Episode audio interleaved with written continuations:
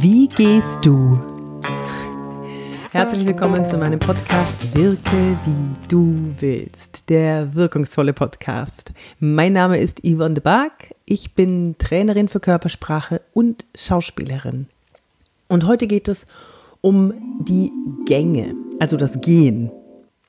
Und zwar hat mir Aras aus Berlin, vielen Dank dafür, lieber Aras, eine E-Mail geschrieben, der sehr viele sehr, sehr gute Fragen gestellt hat, die die Gänge betreffen. Was kann man da in der Körpersprache lesen und äh, wie wirken bestimmte Gangarten, also Gänge auf uns? Und dann gibt es am Schluss noch einen kleinen Trick, wie du Leute, die dir entgegenkommen und nicht ausweichen wollen, dazu bringst, auszuweichen. Mit einem ganz einfachen körpersprachlichen Trick.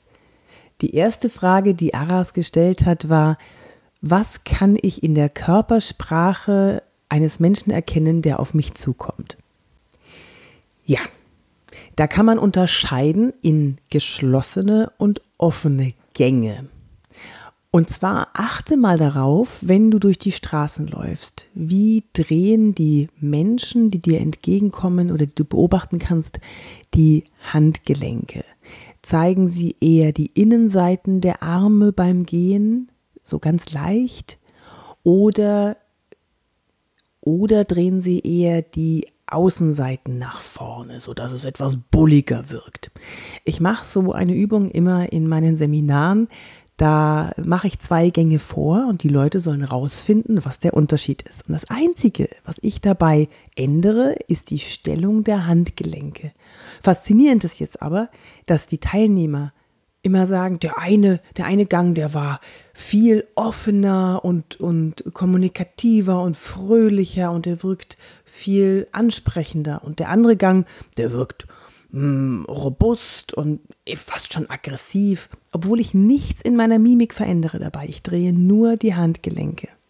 Ja, das hat damit zu tun, dass wir, wenn wir kommunikativ und offen wirken wollen oder uns so fühlen, dann öffnen wir auch viel von uns. Das heißt, wir zeigen die verletzlichen Seitenstellen unseres Körpers. Zum Beispiel drehen wir die Handgelenke nach vorne oder beim Stand, Standbein, Spielbein.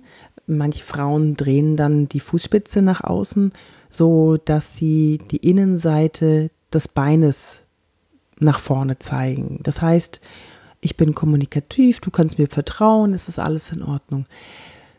Frauen, ich nehme jetzt mal einfach die Frauenstellung, Frauen, die nicht so kommunikativ sind oder sich eher unwohl fühlen, die drehen die Fußspitzen zueinander, so dass die starken Außenseiten sie schützen. Dann sind die starken Außenseiten der Beine sind nach vorne gedreht. Das nenne ich das Schneckenprinzip. Wir schützen uns mit den starken Körperstellen schützen wir die schwachen Körperstellen. Die schwachen Körperstellen sind zum Beispiel der Hals oder der Bauch oder ja, die Innenverletz die Innenseiten, die verletzlichen Seiten der Arme oder die Innenseiten der Oberschenkel. Wenn uns da ein eine Waffe treffen würde, ein Speer treffen würde oder ein Säbelzahntiger reinbeißen würde, dann wären wir ziemlich schnell tot. Deswegen drehen wir die schützenden Körperstellen vor. Das gleiche gilt übrigens auch für den Blickkontakt. Dem Blickkontakt mit anderen Menschen auszuweichen bedeutet, ich will keinen Kontakt mit dir haben, ich will mich schützen. Wenn ich nämlich in Kontakt mit anderen trete, dann muss ich auch irgendwie reagieren. Wenn ich das aber nicht tue, habe ich meine Ruhe. Ganz einfach. Gänge zu interpretieren ist sehr, sehr spannend. Da kommt es nämlich auch viele Faktoren an, zum Beispiel das Schuhwerk. Läuft die Person in Boots, läuft sie in Ballerinas, läuft sie in Turnschuhen, läuft sie in steifen Lederschuhen, darauf kommt es natürlich an. Danach richtet sich auch die Art des Schrittes.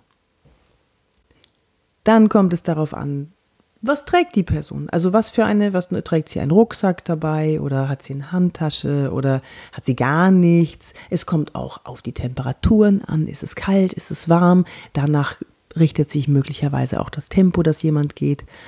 Aber an dem Gang. Achso, und der Gang ist natürlich auch familienvererbt. Also der ist, der ist Stamm, stammesvererbt. Man sieht eine Familie in der Fußgängerzone und man erkennt an der Art des Gehens, dass diese Familie zusammengehört. Es hat was mit Kopieren zu tun. Wir wollen dem Stamm zugehörig sein und dann lernen wir das von den Eltern. So gehen wir also. Das heißt, gehen da einmal die Fußspitzen weit nach vorne, das ist die eine Familie, oder dreht die andere Familie vielleicht die Fußspitzen mehr nach außen, machen die einen große Schritte, kleine Schritte. Mein Vater zum Beispiel ist irrsinnig schnell gegangen früher. Der hat lange Beine und ist schnell gegangen. Und äh, wir sind immer hinterhergelaufen. Und so habe ich mir einen schnellen Schritt angewöhnt. Das hat aber jetzt nichts mit meiner persönlichen Stimmungslage zu tun.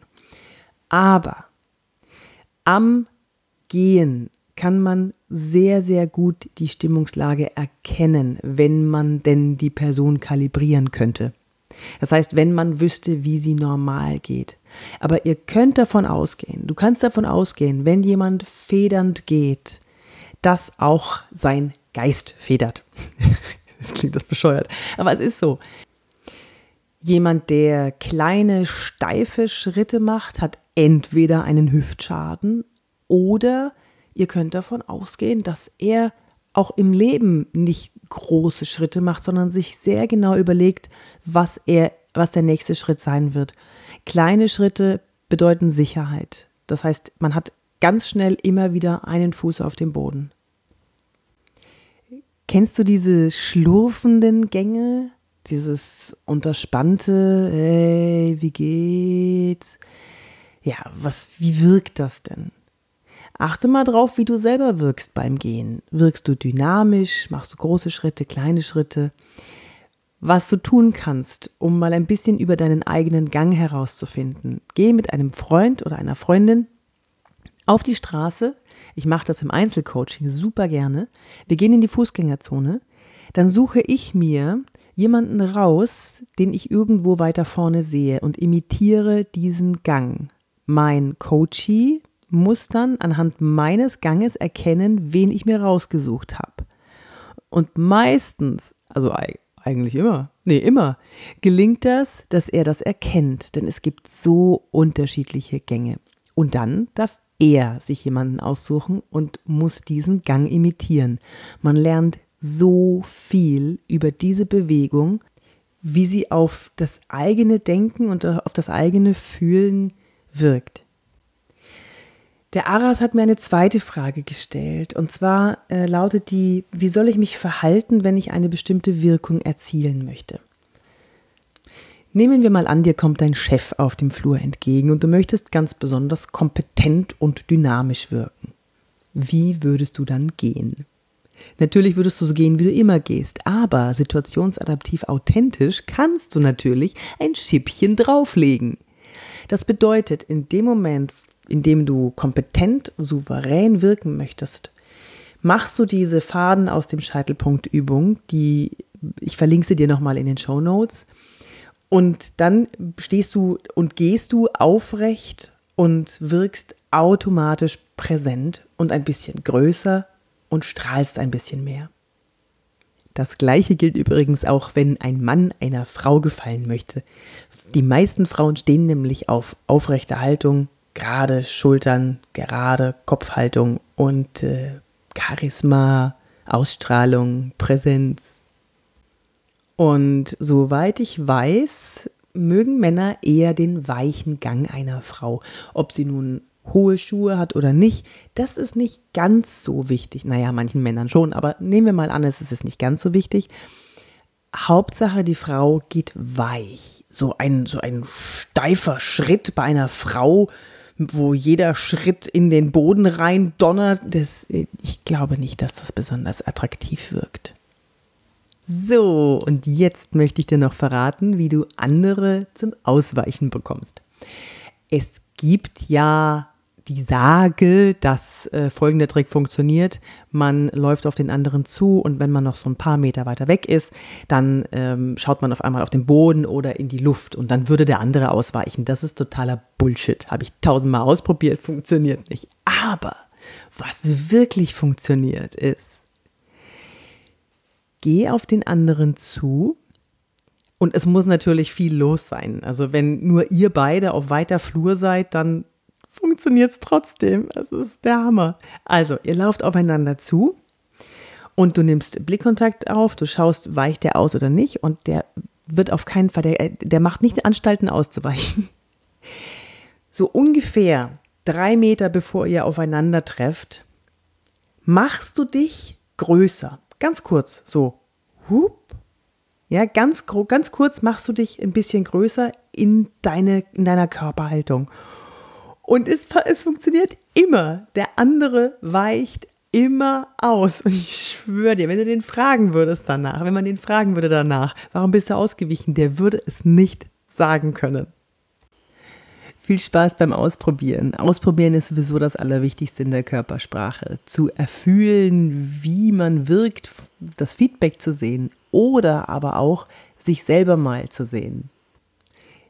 Deswegen arbeiten wir auch viel mit Kameras. Ich weiß, mancher ist kamerascheu und der will das nicht, aber wenn sich die Leute dann gesehen haben, dann verstehen sie schon sehr, sehr viel, wie sie wirken. Und meistens dann so, das wusste ich ja gar nicht, dass ich so wirke. Huch, ich wusste ja gar nicht, dass meine Schultern so hängen. Ach, ach, das ist, das sieht aber gut aus. Ich wusste gar nicht, dass ich da so kompetent wirke, obwohl ich so nervös war. Es ist schon sehr, sehr spannend. Ach, ich liebe meinen Job.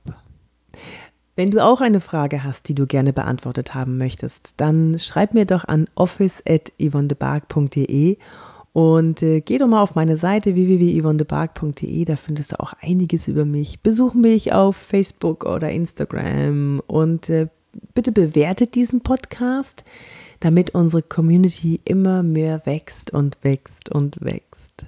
Ich bin Yvonne de Barg, Schauspielerin und Trainerin für Körpersprache und ich freue mich auf dich beim nächsten Mal. Bis bald!